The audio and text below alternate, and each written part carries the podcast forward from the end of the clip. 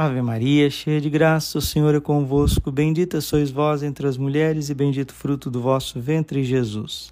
Santa Maria, Mãe de Deus, rogai por nós, pecadores, agora e na hora de nossa morte. Amém. Vinde, Espírito Santo, vinde por meio da poderosa intercessão do Imaculado Coração de Maria, vossa amadíssima esposa. Jesus, manso e humilde de coração, fazei o nosso coração semelhante ao vosso. Santo anjo do Senhor, meu zeloso guardador, se a ti me confiou a piedade divina, sempre me rege, me guarda, me governa, me ilumina, eu te dou a minha mão, prometo de coração que por ti me deixo guiar com docilidade para no céu alcançar eterna felicidade. Celebrar a Santa Missa em honra ao anjo do Brasil é antecipar a vitória de Deus sobre as forças das trevas neste país que é consagrado a Nossa Senhora. 1822, dia 7 de setembro. Independência ou morte? Independência do quê?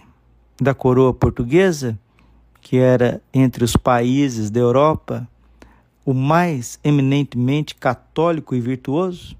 É isso que a gente quer ficar independente? Nós queremos ser uma nação soberana, livres de Portugal. Tem o seu teor histórico e até mesmo debaixo da providência de Deus? Tem, com certeza. O Brasil, ele não nasceu para ser uma colônia de Portugal. O Brasil nasceu para ser extensão do reino católico de Portugal e para ser uma nação soberana, livre, virtuosa e cristã. Mas esse grito de independência, ele fez com que nós dependêssemos de um sistema revolucionário, republicano, iluminista, que infelizmente se espalhou pelo mundo inteiro com a Revolução Francesa em 1789. Nossa Senhora em La Salette, ela disse que a Revolução Francesa ela foi tão nociva que ela empesteou o mundo inteiro.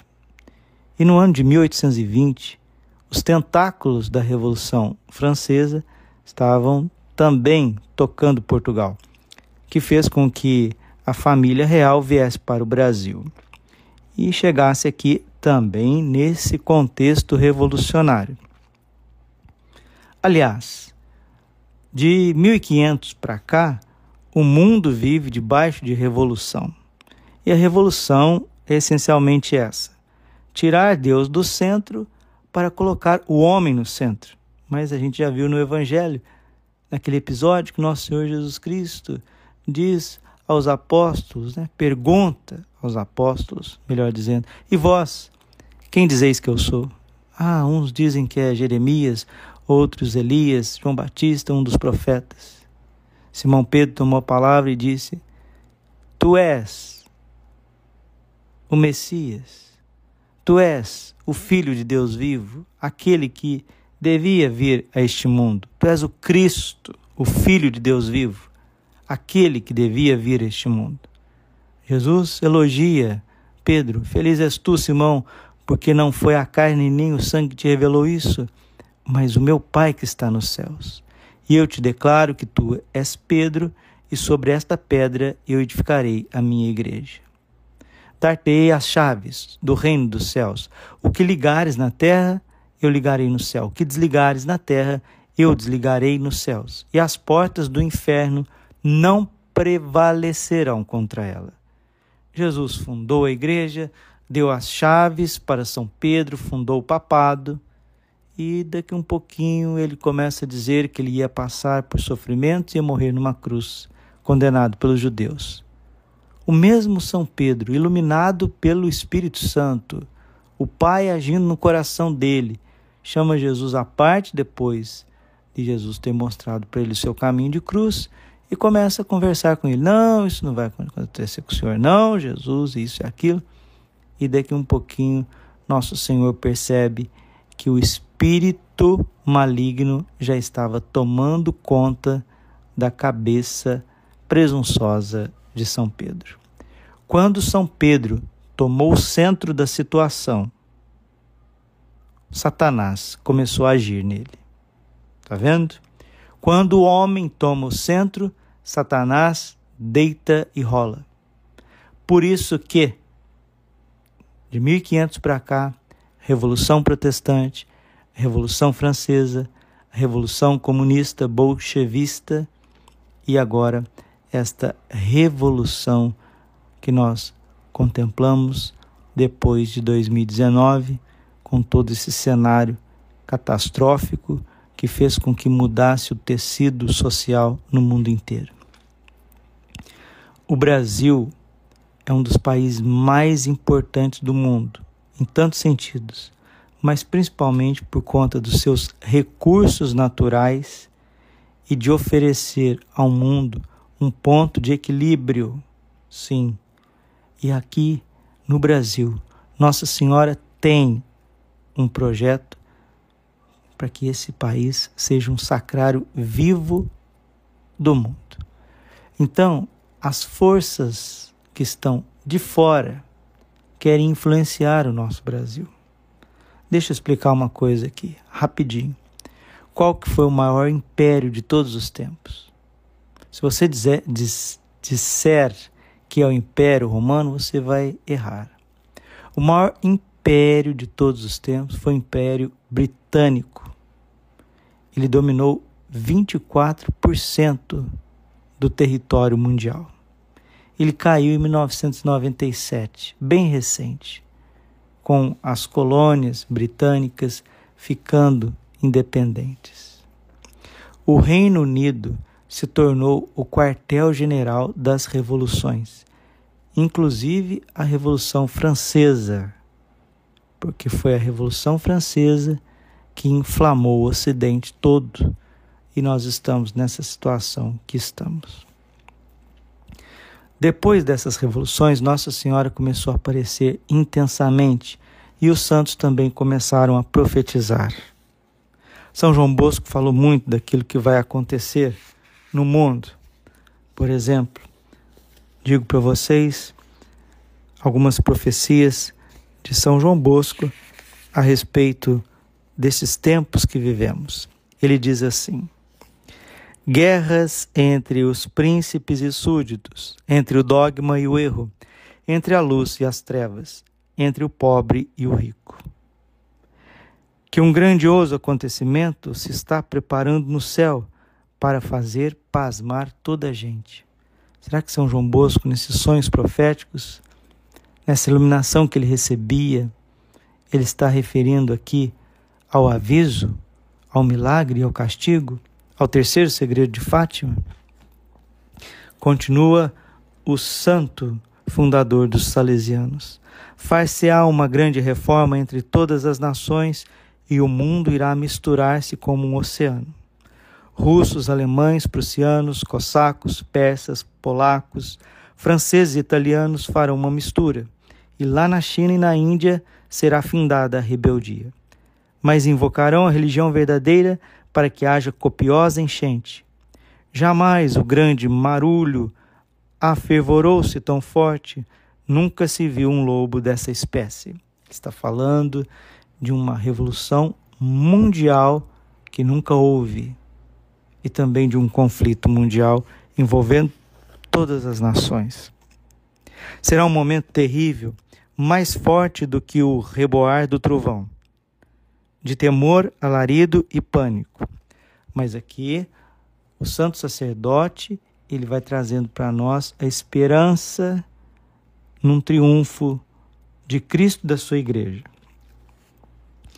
Quero fazer um indício de tudo o que acontecerá, mas não me chameis inteiramente profeta antes de tudo consumado.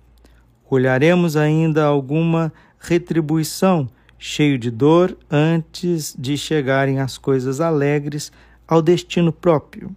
Porém, um raio despontará em seguida para consolar os tímidos, os quais por si mesmos sentem o gelo entre os ossos. Alemanha e Inglaterra se tornarão católicas, Itália será pacificada e o turco cairá por terra. Conquistarão os lugares sagrados da Santa Palestina e no alto do fastígio das cúpulas se levantará a cruz latina. Nesse tempo haverá uma paz universal e acontecerá uma grande vitória nunca vista. São João Bosco fala do triunfo de Cristo da sua igreja praticamente 50 anos antes de Nossa Senhora falar que o seu coração imaculado irá triunfar. O triunfo do coração imaculado de Maria é o triunfo do catolicismo. Mas antes deste triunfo, muita luta. Antes deste, deste triunfo, as forças revolucionárias vindas de fora vão quebrar, vão destruir e vão querer aniquilar as verdadeiras democracias, sobretudo se forem católicas como o Brasil. O padre Júlio Maria Lombardi, no seu belíssimo livro O Fim do Mundo Está Próximo, foi escrito em 1936. Tem o imprimatur da igreja e o seu bispo gostava muito de ler este livro. O padre Júlio Maria diz assim, na página 57, 58 e 59. Vale a pena ter esse livro, ler e compreender é, a profundidade da fé católica neste ponto que refere-se ao fim dos tempos, esse tempo de paz, e depois, sim, só no tempo de Deus, o fim do mundo. Mas para estes tempos que nós estamos vivendo, o Brasil não figura nas negregadas profecias dos santos? Quererá dizer isso que ele nada há de sofrer? Pergunta o padre Júlio Maria Lombardi e responde: absolutamente não. Nenhum profeta brasileiro se levantou ainda para predizer os cataclismas da sua terra. Porém, basta um olhar atento para poder profetizar sem ser profeta o que nos espera no futuro. Profetizar sem ser profeta o que nos espera no futuro. Basta a pessoa é, buscar a verdade com afinco, do ponto de vista racional ela consegue antever algumas coisas que podem acontecer, sobretudo no âmbito social. Deixo para o capítulo seguinte a narração completa de uma aparição de Maria Santíssima no Nordeste do Brasil, predizendo coisas tristíssimas para a nossa pátria. Aqui o padre Júlio Maria está referindo-se a Simbres, Nossa Senhora das Graças. E o que que Nossa Senhora das Graças em Simbres ela predisse?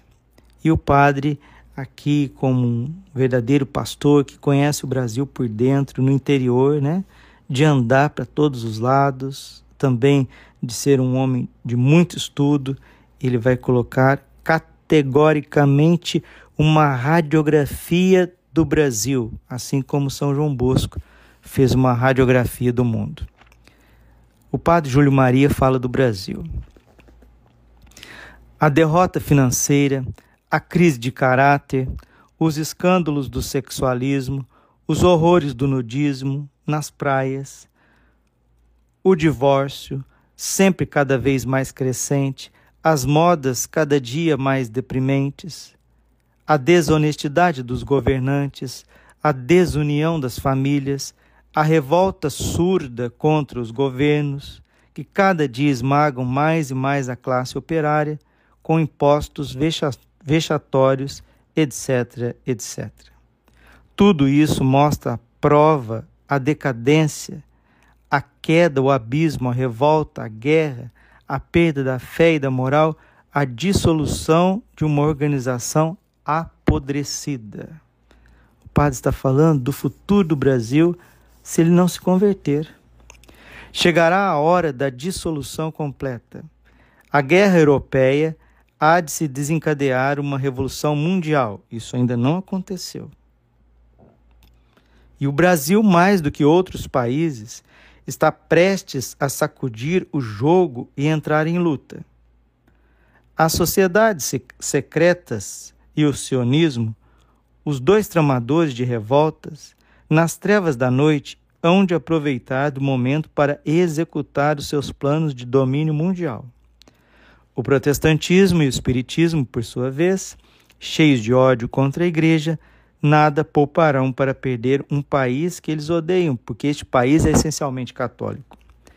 O ateísmo prático, que abre os braços ao nefando comunismo, aproveitará a ocasião azada para um desabafo em conjunto com os outros de suas senhas satânicas contra o catolicismo.